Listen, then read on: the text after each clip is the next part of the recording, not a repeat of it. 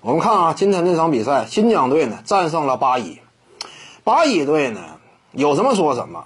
啊，在这赛季之前呢，有一种声音认为啊，八一队啊啊这是呃国产球员培养之典范。啊，赛场之上别看说没有外援，你别看说他战绩差，那主要呢还是这支球队啊呃本身的这样一种结构特特点所导致的，你靠着本土球员征战嘛，真要说其他球队啊都把外援拿下的话，那你跟八一队较量啊，你也配。你打八一的话，肯定会非常困难。八一真要是论国产球员的能力的话，那放眼整个级别联赛呀，足以位居前三呐、前四啊之类这种论调。但是这赛季呢，说实话啊，嗯，咱也不能说就是这赛季打破的。但是我感觉这赛季呢，进一步的那打破了这样一种幻想。因为此前呢，我们看到广厦队啊，因为广厦这支球队这赛季经历了外援使用方面的挣扎嘛，啊，这个。小外大外啊，一个接一个换。那之前呢也是无人可用，因此呢派出全华班征战，面对八一，结果呢赢了差不多二十分。那这就说明什么？真要说跟西北当中顶尖的那些球队较量的话，人家全华班呐打你，说实话呢也不是特别费劲，赢了差不多二十分嘛。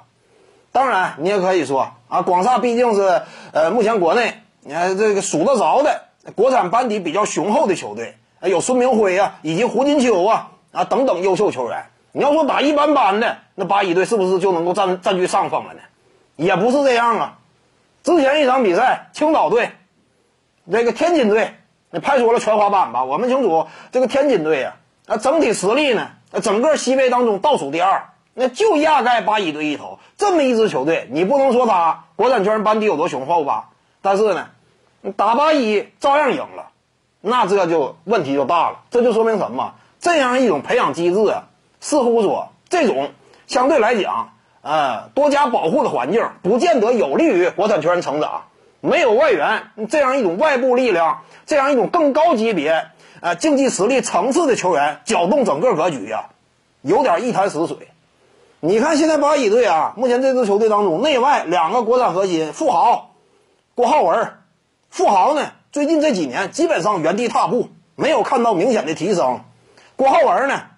你看当初打 U 十八呀之类的，备受外界期待。但是那会儿我就说过，以郭浩文他的身体天赋啊，各个方面还得再看。再有一点，就当时的眼光来说，不见得未来达到什么特别高的层次。你这赛季来讲呢，郭浩文表现呢，只能说也一般般。那这场比赛发挥不错，但整体的技术构成啊，各个方面一般般。再有一点呢，你必须得认识到，那就是在八一队内啊，你拥有一个那属于自己的角色与位置，相对来讲，这种竞争压力，你的压迫感，你是不如其他球队的。其他球队，你只要说国产小后卫啊，你想在队内啊争夺一下球权呢，你得付出加倍的努力，你才有可能做到。为什么？有外援吗？有小外在呢？你除非说能力特别强，你像什么这个广厦队啊，孙明辉啊，展现出来了这方面的能力，同时呢。你像什么这个啊赵睿啊，以及郭艾伦呐，这种这就是什么？靠着自己强大的能力，在有外援的情况之下，他依旧赛场之上，甚至关键回合掌控球权，对不对？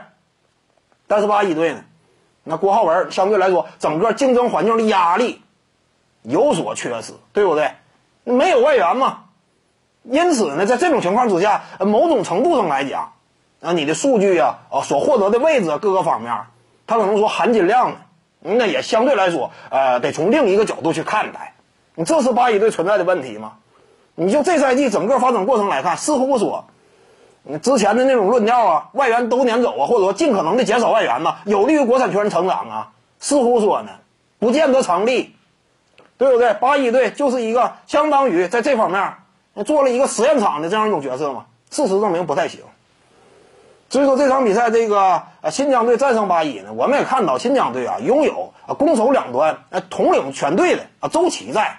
你周琦这场比赛呢三十加十加六啊这样一种攻守两端极为突出的表现。呃目前周琦呢也是整个西北联赛当中少少有的啊那种在攻守两端呢统领全队的。防守端呢那可能说有其他球队能做到，那外援很多时候呃不太怎么参与防守嘛，但是进攻端呢。周琦队内得分王的这样一种身份呢，非常难得，在整个西北联赛当中极为少见。攻守一把抓，扛起一支球队，而且战绩上高歌猛进，极具争冠的声势。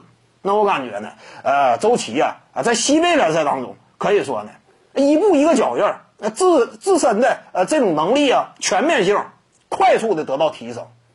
那随着年龄增长啊，随着肌肉力量啊各方面身体条件呢啊，逐渐的开始更具基础，那未来呀还是有非常广阔想象空间的。各位观众要是有兴趣呢，可以搜索徐静宇微信公众号，咱们一块儿聊体育。中南体育独到见解就是语说体育，欢迎各位光临指导。